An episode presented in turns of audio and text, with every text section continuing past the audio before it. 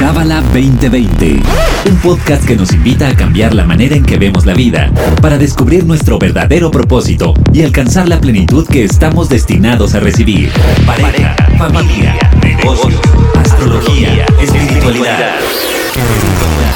Escúchanos semanalmente para saber cómo aplicar esta sabiduría universal en tu día a día. Bienvenido, bienvenida a Cábala 2020. Yo soy Bianca Pescador, tu host, y en esta ocasión vamos a hablar acerca de una celebración que empieza hoy. ¡Qué emoción! y para este tema tan importante de Hanukkah, invitamos a uno de nuestros maestros favoritos, que es David Heimblum. Bienvenido. Hola Bianca, ¿qué tal? Qué gusto estar aquí nuevamente contigo. Igualmente, me encanta aunque sea por Zoom, ya es una bonita tradición eh, y bienvenido otra vez a este podcast. Y en este episodio, David, nos vas a platicar acerca de esta celebración cabalista, pero yo lo primero que quiero aclarar el tema es, yo tengo mucho en mi mente que era una celebración judía porque yo, por ejemplo, estudié en la náhuac y en la náhuac casi te puedo decir que éramos como 50% católicos, 50% judíos, o sea, había mucho judío. Entonces en la náhuac también daban las fiestas judías y me acuerdo que mis amigas y yo siempre decíamos que había que dobletear, ¿no? Ah, para faltar. Entonces, lo primero que quiero aclarar. Muy buena excusa para celebrar doble. Exacto, y al final es el mismo Dios, entonces bueno. Pero ahora platícame, David, ¿qué es Hanukkah y por qué se celebra también en la Kabbalah? Claro que sí, con todo gusto. Gracias, gracias por la oportunidad. Mira, Hanukkah es una celebración universal que existe realmente esa energía desde la creación del universo. Entonces, son ocho días. Como tú dijiste, empieza el día de hoy en la noche y dura por ocho días. Ahora, esto existe desde siempre. Entonces, la energía es infinita para todo el universo, en todo el universo, en todas las cosas, en todas las personas. Entonces, la energía de los cabalistas se conectan. Específicamente hablemos de esta que es Hanukkah, es para toda la humanidad. No es solamente para un pequeño grupo escogido. Imagínate si la energía fuese solamente para ciertas personas o para ciertas situaciones. No, como aprendemos en Kabbalah, la luz, la energía es infinita, existió siempre, existe ahora y existirá para siempre, y es para todos. ¿Y qué es? O sea, ¿qué significa la palabra o con qué se come? ¿Qué?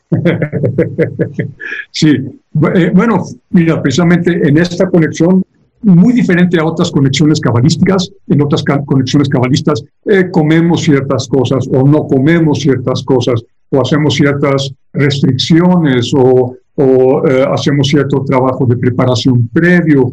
La belleza de Hanukkah es de que es la más sencilla, simple de todas las conexiones. Esto no quiere decir que sea menos poderosa. Hanukkah nos conecta con energía de milagros y maravillas. O sea, es el momento en el que nosotros podemos hacer el download, bajar, conectar con todos los milagros y maravillas que tendremos para el próximo año. Ahora, esa capacidad de crear un milagro siempre está en nuestras manos. A veces es tan fácil como pedir ayuda o tan sencillo como encender una vela. Durante estos ocho días en Hanukkah, la luz ya está aquí. Todo lo que tenemos que hacer es encenderla. Según los cabalistas, de todas las aperturas cósmicas que hay durante el año, Hanukkah es la más simple. Solamente tenemos que tener la conciencia de que es el momento, estos ocho días, y un poquito del conocimiento. Según los cabalistas, todos tenemos la capacidad de trascender las limitaciones de nuestro mundo físico. Todo lo que se requiere es conocimiento y apreciación de esta oportunidad. Entonces, Hanukkah contiene una energía única. Cabalísticamente lo llaman Orja Ganus, que es la luz oculta. La luz oculta fue impregnada al mundo físico en las primeras 36 horas después de la creación del universo. Toda la luz toda la energía, toda esa energía universal que existe a todos nuestros alrededores, fue oculta el momento de la creación del universo físico. En esta luz o energía está la plenitud, la realización total, está la bondad, el amor. Es la fuerza primordial de toda la vida y está disponible y accesible para toda la humanidad, especialmente estos próximos ocho días, empezando desde la noche de, hoy, 10 de diciembre, ¿sí? para que toda la humanidad la pueda revelar y recibir desde su fuente.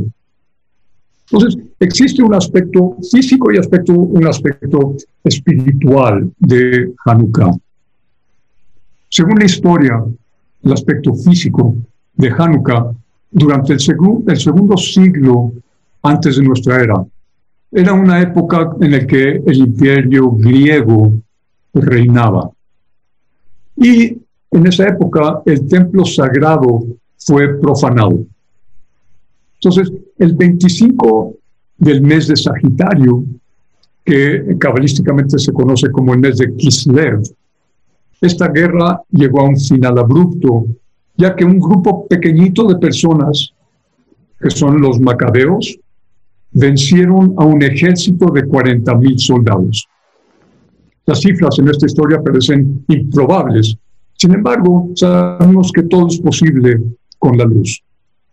En ese día ocurrió también otra victoria improbable, cuando encontraron en el templo sagrado destruido un frasquito chiquito de aceite de oliva puro del sumo sacerdote y lo usaron para encender el candelabro.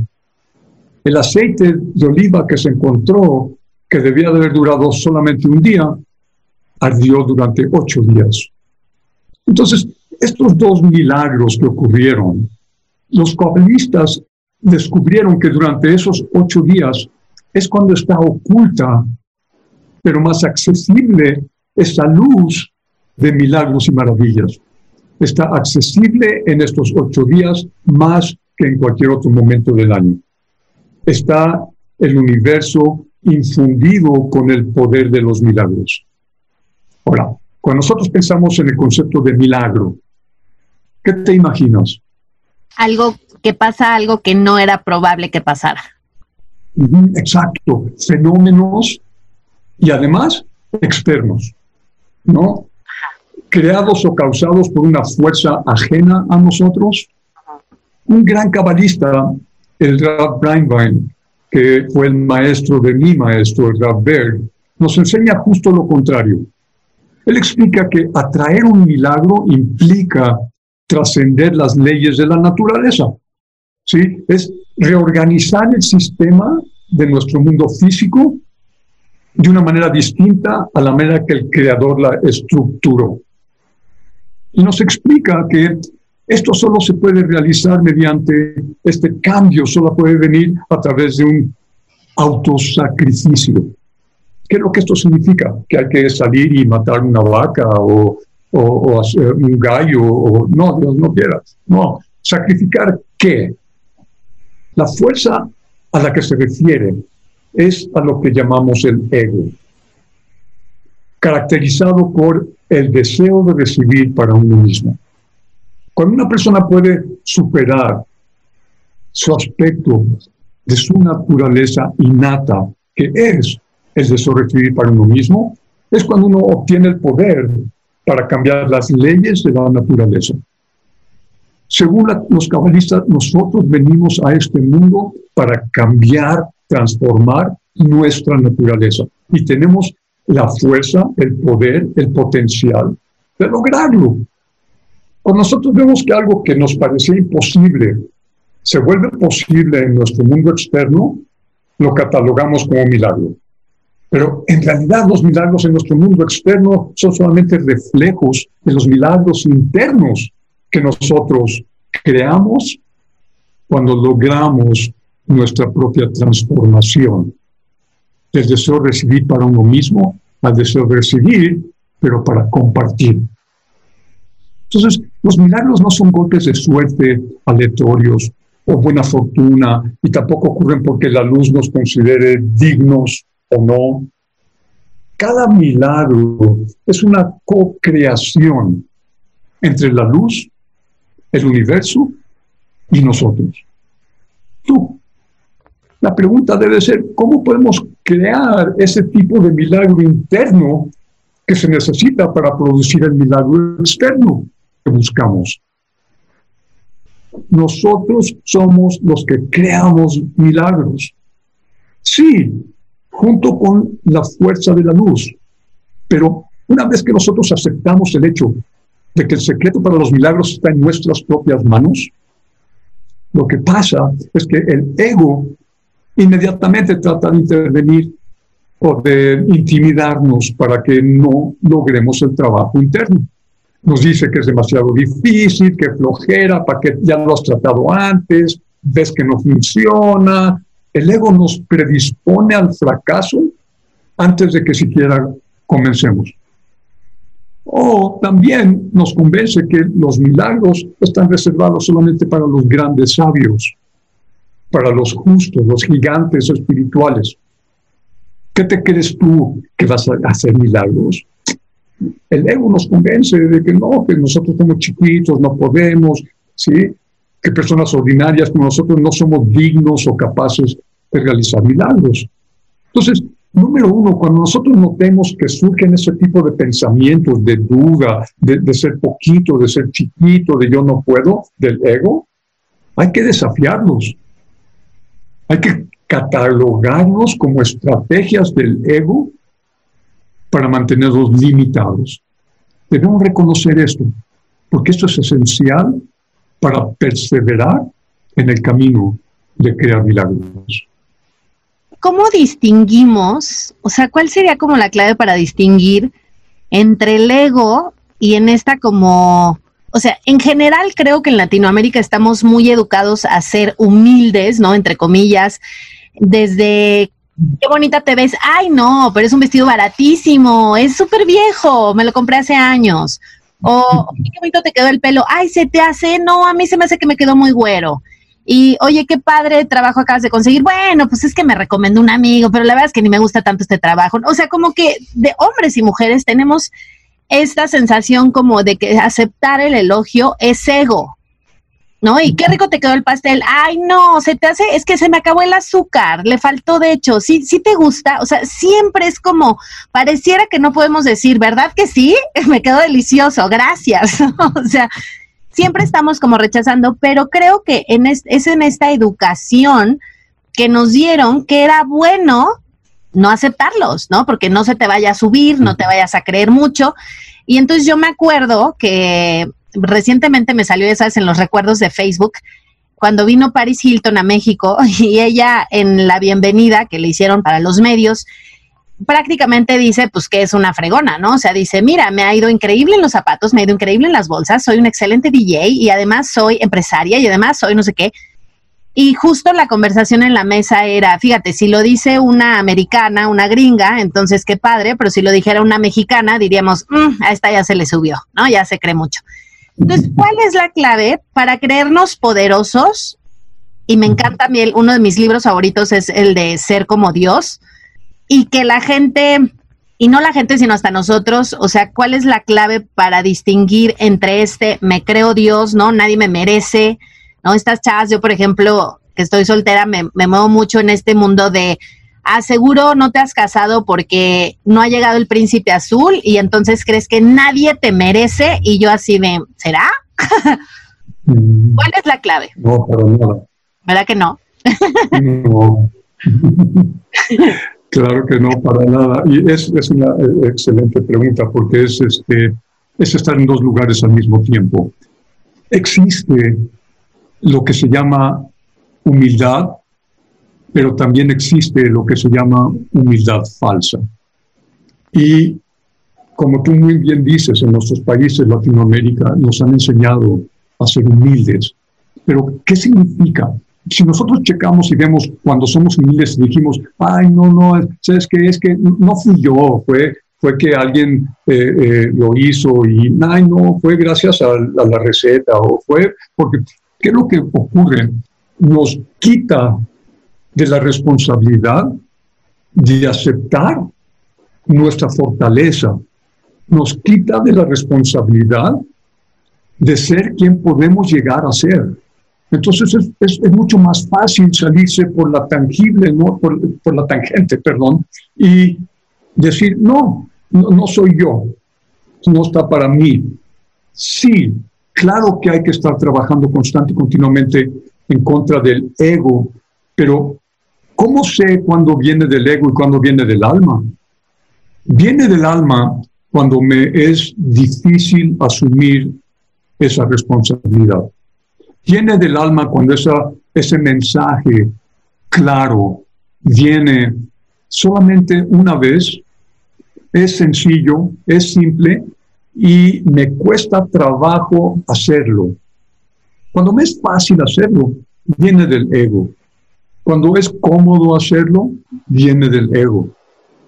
Cuando lo hago porque lo tengo o lo hago porque me reconocen al hacerlo, me dan reconocimiento o lo hago porque tengo una agenda personal. Entonces, es, una manera muy obvia de reconocer cuando viene del ego o cuando viene del alma. Cuando viene del alma, generalmente significa que necesitamos salir de nuestra zona de confort. Significa de que nos cuesta trabajo de alguna manera. Significa eh, el verdadero compartir es cuando doy, cuando me cuesta trabajo dar. Porque el verdadero compartir cuando tengo, el verdadero compartir cuando no me importa porque pues, eh, tengo, no importa, ahí está, mira, poquito, o cuando le voy a cobrar después a mi amigo de alguna manera u otra de regreso. Todo eso viene del ego. Pero cuando yo tengo la oportunidad de compartir con otra persona y me es difícil hacerlo, es ahí donde sabemos que viene del alma. Entonces, hay un dicho muy bello. Si nosotros tenemos que hacer el esfuerzo, nosotros tenemos que hacer el trabajo, salir de nuestra zona de confort. Pero tampoco significa tener que flagelarnos y sufrir y, doler. Y, no, hay una, una, enseñanza que viene del libro del Zohar, que es el libro del esplendor, donde vienen muchas, la mayoría de las enseñanzas de la Kabbalah, que dice, hazme una apertura del tamaño del ojo de una aguja y abriré para ti las puertas celestiales. Entonces, ¿qué es lo que esto significa? ¿Sí? Cuando nosotros queremos despertar el verdadero deseo, cuando nosotros queremos despertar nuestra conexión con el alma, queremos despertar milagros, ya sean grandes o pequeños, debemos encontrar dónde está esa pequeña apertura, que es mi chamba hacerlo. Es a través de mi esfuerzo hacer esa pequeña apertura. Estas son creadas cuando nosotros hacemos, hacemos agujeros en nuestro ego. El ego es diferente para cada uno de nosotros. Por eso empezamos con reconocer nuestro ego individual, personal. Porque hay gentes que explotan y hay gentes que implotan. Y así como cada uno de nosotros tenemos, y es el mismo nivel de ego, cada uno de nosotros tenemos una huella digital única. Bueno, cada uno de nosotros también tenemos una reactividad única. Entonces, tenemos que empezar a identificarla y empezarla a transformar. Es mucho más fácil decir, no, yo soy una persona humilde, pobrecito yo, chiquito, eh, no tengo, no me merezco. mira, yo con el bocho del 1970 me, conformo, eso los, cabalistas lo llaman tener una vasija pequeña, chiquita. Entonces, tú vas a manejar en tu vida poquita energía. Los cabalistas dicen, nosotros podemos tenerlo absolutamente todo. Necesitamos desear el Ferrari.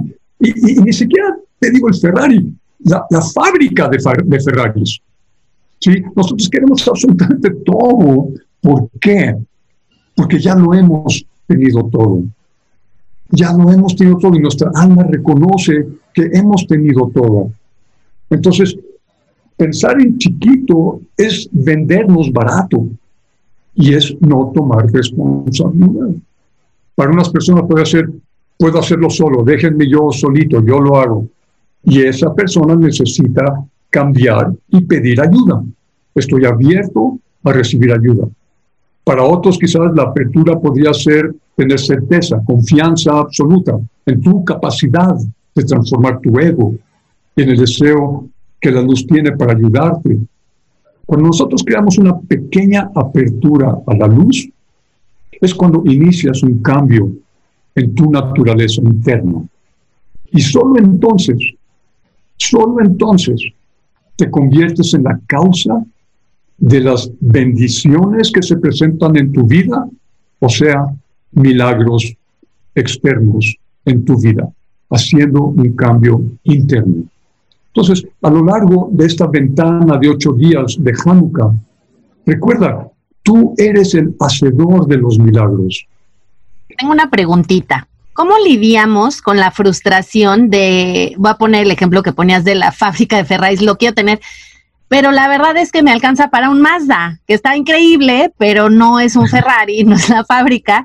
¿Cómo lidiamos con esa frustración? A mí me pasa mucho en el mundo blogger, ¿no? Que es en el mundo en el que me muevo bastante, esta cuestión de los seguidores, ¿no? O sea, que si cuántos tienes, que si 30 mil, entonces la amiga ya llegó a 50 mil, entonces ya te dio medio envidia y entonces la otra ya está en los 100 mil y la otra ya este, los rebasó, entonces entra esta cosa de, uy, pues ya no me van a hablar porque ya no somos eh, de la misma liga, ¿no? Ya, ya, ya, ya tienen 100 mil, entonces ya está, se, se, portan distinto.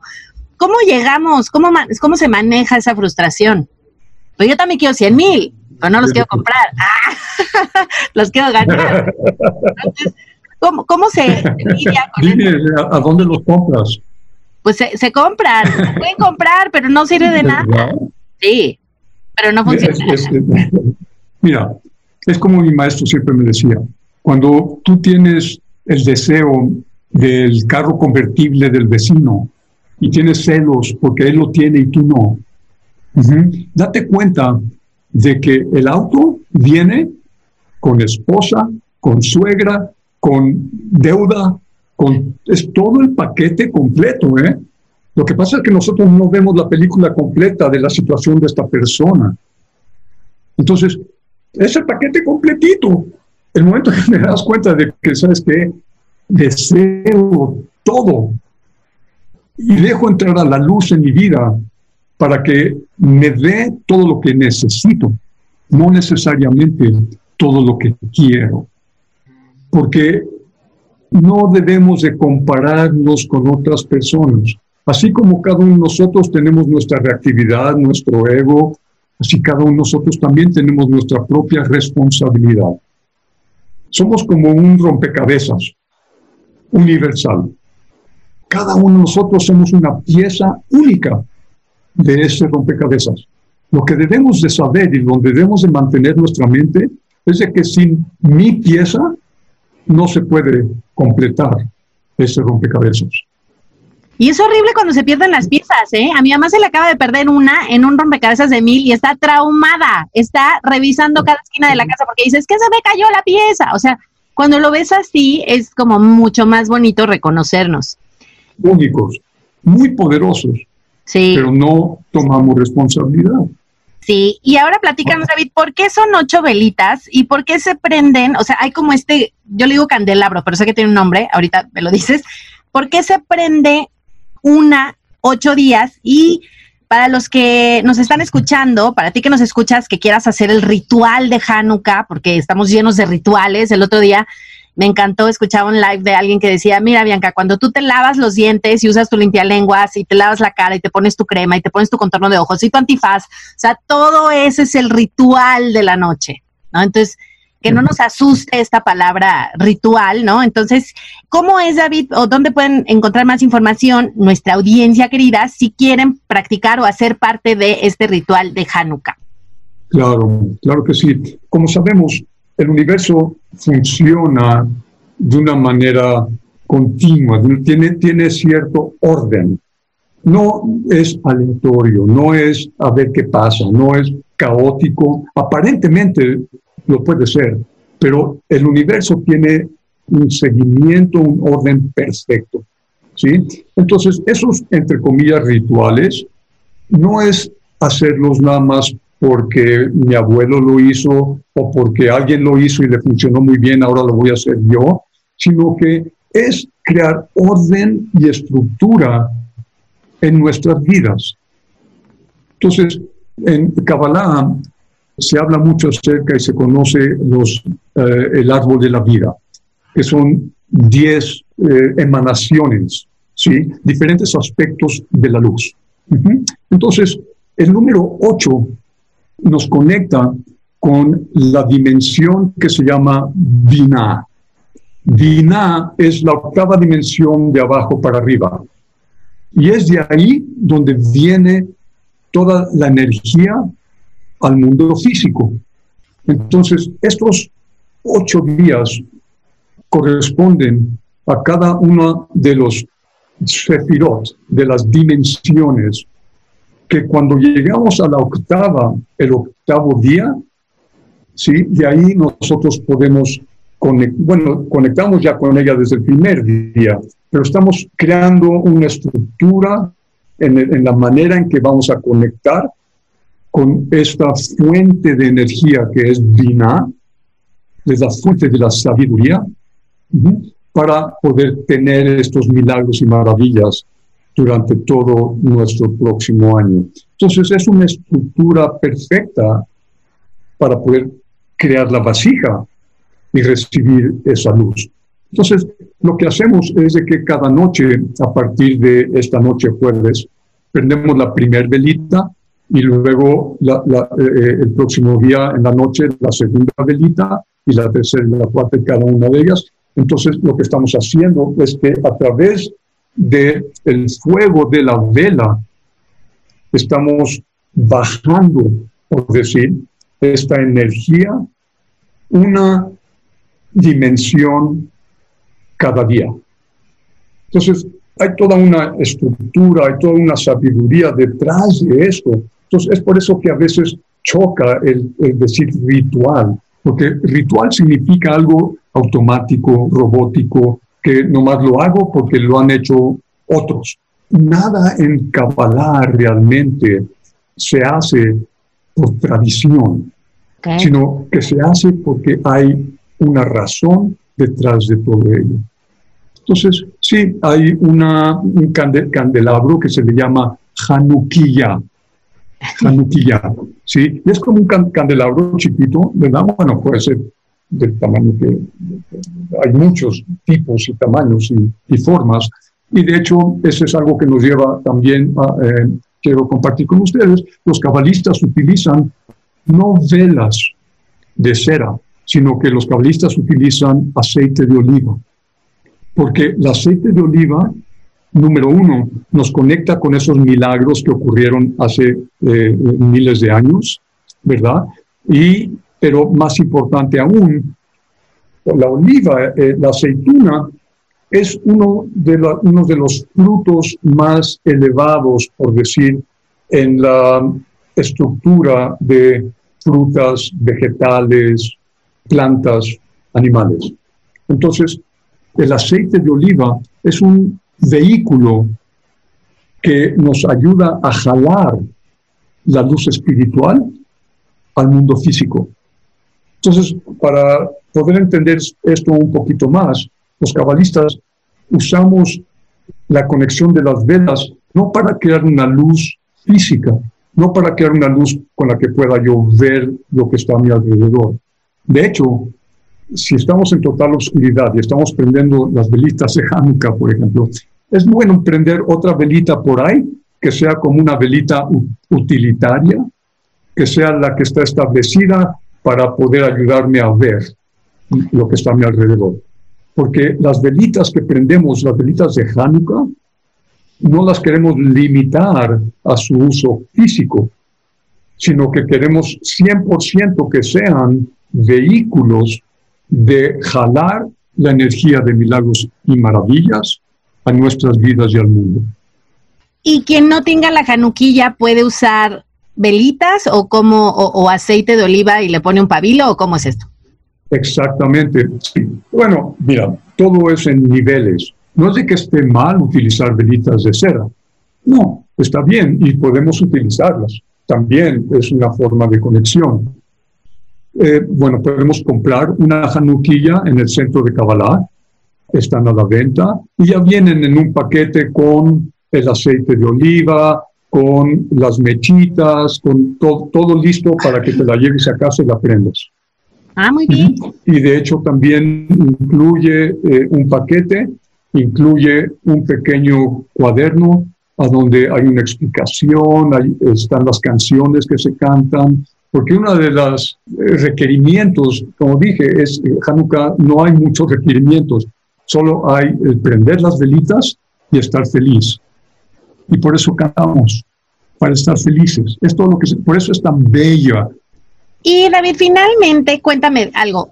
Hanukkah, yo en mi mente, digo, te lo pregunto porque, bueno, primero quería recordar un capítulo de Friends en donde Ross está festejando Hanukkah y entonces se viste de armadillo, eh, es el Hanukkah armadillo, según yo, y es un poco la historia que contabas, entonces me encantó que la platicaras porque dije, claro, Ross estaba traumado.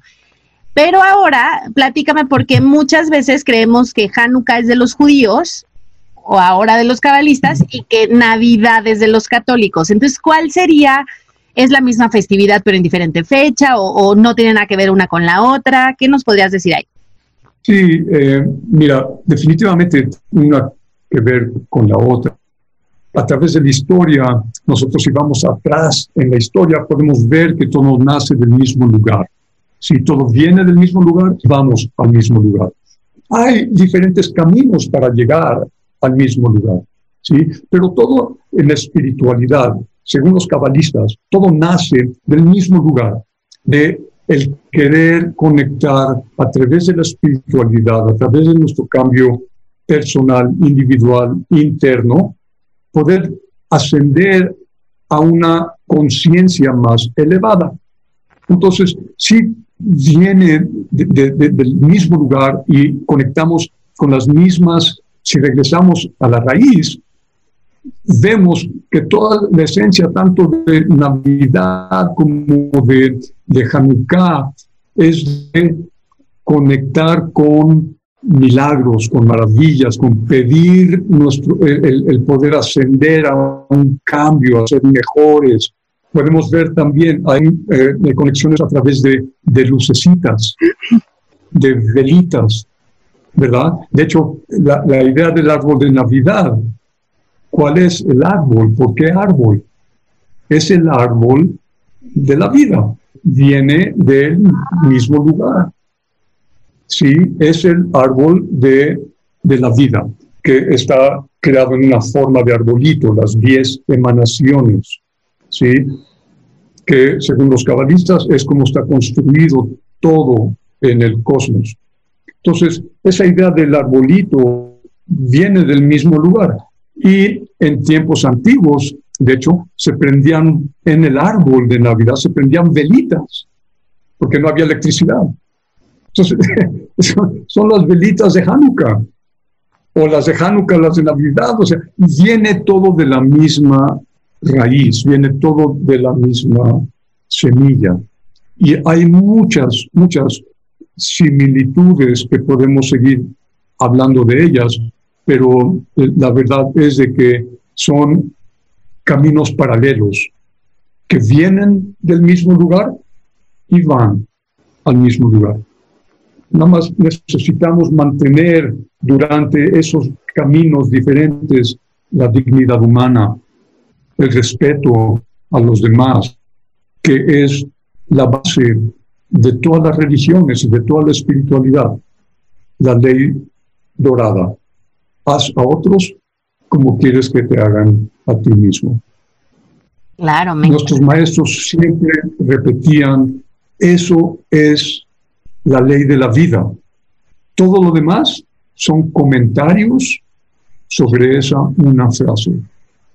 Qué precioso y qué diferente sería la vida con los animales, con el planeta, con la naturaleza, o sea, unos a otros, ¿no? Si tuviéramos esa frase grabada impregnada en la Matrix sería completamente diferente. ¿Qué tal, David? Ya cito la Matrix, ¿ves? imagínate si, realmente, y no se trata de salir a la calle y, y, amar al prójimo, prójimo, ahí luego, luego, no, se trata de empezar con la persona con la que tú ya tienes establecida un compromiso. Ama a tu prójimo como a ti mismo. Porque a todos nos hace clic intelectualmente, pero muy difícil de hacerlo. Entonces, empecemos con aquellas personas con las que ya tenemos un compromiso establecido. A esa persona empieza ahí a amar a esa persona como a ti mismo. Y de ahí entonces crecer. Expandirnos. Expandirnos, exactamente. Me encantó. Y bueno, para ti que nos escuchas, si quieres más información acerca de Hanukkah, puedes ir a kabbalah.com, ahí viene toda la información. Eh, de todas maneras, en los comentarios del episodio te voy a dejar la liga del el kit de Hanukkah del que habla David para que si es tu deseo lo puedas adquirir.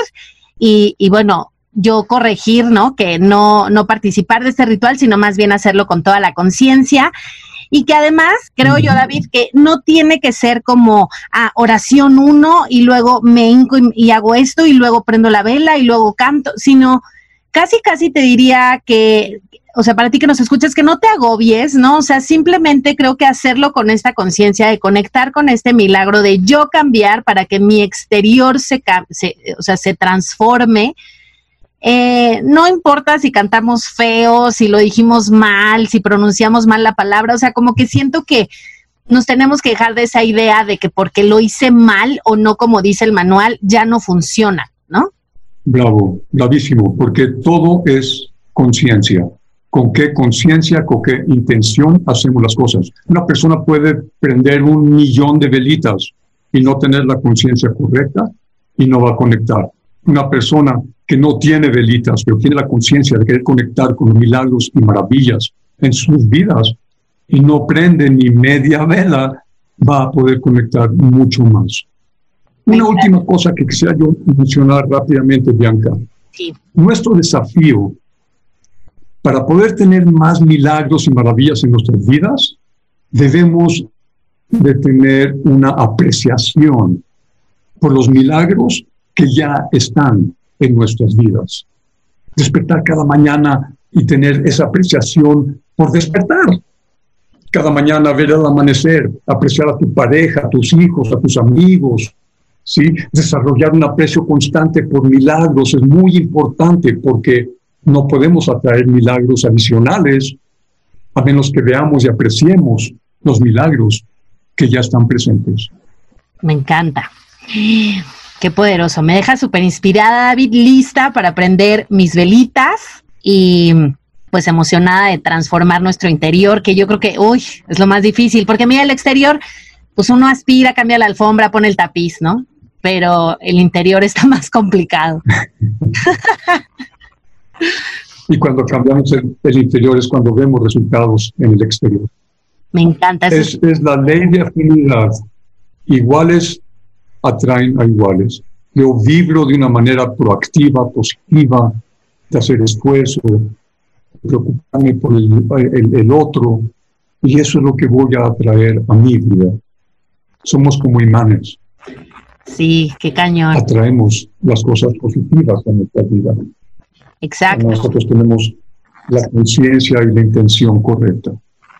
El otro día alguien que es muy negativo me decía como, oye, venga, pero yo no le hago daño a nadie siendo, siendo negativo. y yo decía, ah, no, ¿estás seguro? Y pues sí, ¿no? Porque es justo esto, o sea, te quejas, ves las cosas negativas, te pasan más cosas para que tengas más razones para quejarte y para seguir viendo la vida negativa, o sea, sí influye. Sí, totalmente. Es, por eso que Kabbalah no se trata acerca de ser buenas personas. La mayoría nosotros somos buenas gentes, ¿sabes? El trabajo es esa transformación interna el esfuerzo de ser alguien más elevado el día de mañana que el día de hoy. Y que además, como decías ahorita, constantemente ese, esfuerzo. Y que solo nosotros lo sabemos. O sea, no hay como un manual de cabala que diga, pues mira, tienes que ser más reservado. Pues no, porque el reservado tiene que ser más extrovertido, el extrovertido tiene que ser más reservado. Y sea, es como, y no siempre, no todas las veces. Exactamente. Está muy cañón. Sí, sí, está, está difícil porque no hay la conciencia de observarse a sí mismo. Somos profesionales en decirle a otras personas qué es lo que tienen que hacer, ¿verdad? Pero nosotros tenemos muchos puntos ciegos sobre nosotros mismos. Sí, está cañón. Y eso es lo que hay que despertar. Acuérdate, un ser espiritual es una persona que antes de irse a dormir puede hacer una introspección y darse cuenta de dónde tuve una oportunidad de un cambio y no lo hice. No puedo sentirme mal. Me darían las 4 de la mañana haciendo esa reflexión. es, el fundador del centro de Kabbalah, Rav Eisler, dice que una persona espiritual es aquel que reconoce qué es lo que tiene que trabajar. Una persona espiritual no es el que levita y empieza a flotar y eh, sí, ok, wow, ojalá y todos lleguemos a ese nivel. Pero una persona espiritual realmente no se trata de, de llegar a la meta, se trata de abrazar el proceso, estar en el camino. Porque todo el tiempo que estemos en esta fisicalidad, Bianca, nadie es perfecto. Claro. Todos vamos a caer una y otra y otra vez, pero la pregunta es qué tan rápido te vuelves a parar y no quedarte ahí hundido, atrapado en el lodo. Pues echarle la culpa a la gente, ¿no? Ay, es que fulanita me aventó al lodo. que es más fácil. No quería. algo algo que, debo de, comentar y que aprecio mucho de ti es tu sentido de humor y es importantísimo, Bianca. Es importantísimo. Ay, sí, ay, gracias. Sí, me, la, me de pasármela bien. Muy bien, David. Pues te agradezco muchísimo tu tiempo. Eh, y para ti que nos escuchas, espero que, te unas a esta celebración, que aproveches junto con nosotros esta energía de milagros, esta oportunidad que tenemos los próximos ocho días. No importa que no tengas velitas, ya lo dijo David, si lo quieres comprar, increíble, pero si no, con las que tengas, y si no quieres prender velas, pues no prendas velas, pero sí conectarnos con esta energía poderosa, transformadora y acabar el año, este año tan extraño, no lo voy a calificar ni como bueno ni como malo porque creo que a todo el mundo le ha ido de todo, no hay cosas muy buenas, muy rescatables y hay, ha, habido retos también muy cañones, pero terminar el año como en esta energía, en esta vibración y en esta frecuencia de agradecer, de transformar, de valorar, de apreciar, se me hace súper mágico. Así que te agradezco, David, mil gracias. Esperamos tenerte prontito por acá otra vez. ¿Y algo más que tú quieras decir para despedirnos? Los dejo con tres cosas. A ver. Practica tener certeza en que estos milagros van a ocurrir. Okay. Uno. Dos, no permitas que tu mente, tu ego, considere dudas sobre estos milagros. Y tres, concéntrate en tener apreciación cada vez mayor por los milagros constantes que hay ya en tu vida. Me encanta. Que tengan una Hanukkah llena de milagros. Me encanta. Amén. Ah. Muy bien. Muchas gracias, David. Nos escuchamos el próximo viernes y eh, Happy Hanukkah. Gracias. Oye, David, tengo una pregunta. ¿Si está bien dicho amén o cómo, o cómo se diría? ¿Como Blainara? Pero Blainara es más bien como... ¿qué no, no, no. Amén. Amén. Amén. Significa que los mundos superiores y el mundo nuestro físico se junten. Eso es lo que significa amén. Ay, wow tiene, tiene toda una numerología, es numerología 91, es juntar el nombre de Dios más elevado, que es el tetragameton, tú ya lo, el Yud con el nombre de Dios más cerca al mundo físico. Entonces, amén significa unir estos dos para unificar y, y traer la luz al mundo físico. Eso es lo que significa la palabra amén. No es nada más gracias a Dios, no, es un sello es cerrar y bajar la energía al mundo físico. Ay, qué bonito, qué padre. Me encanta. Sí, entonces sí, porque la otra que dijiste es nada más, eh, eh, y lo podemos decir en español, es nada más significa sin mal de ojo. Me encanta tu humor, bliainara. Ajá. No, no, es que, no es que te lo quiero robar, no es que te lo quiero, este, no, no es de que quiero inflar tu ego, no es de que quiero No, lo digo porque hay, hay cosas que, que son verdad. Entonces lo digo y digo sin ningún mal. O sea, nada, sin mal de ojo. Esa es la utilización de esa frase. Oh, ¿y Hasbe Shalom? Hasbe Shalom es Dios no lo quiera. Ok.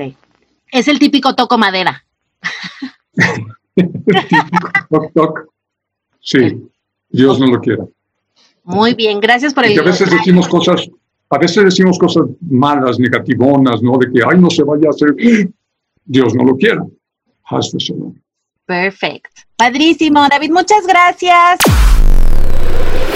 Este episodio fue traído a ti por el Centro de Cábala México. Síguenos en Instagram como Cábala MX. Visita cábala.com, elige el idioma de tu preferencia y entérate de todos nuestros eventos.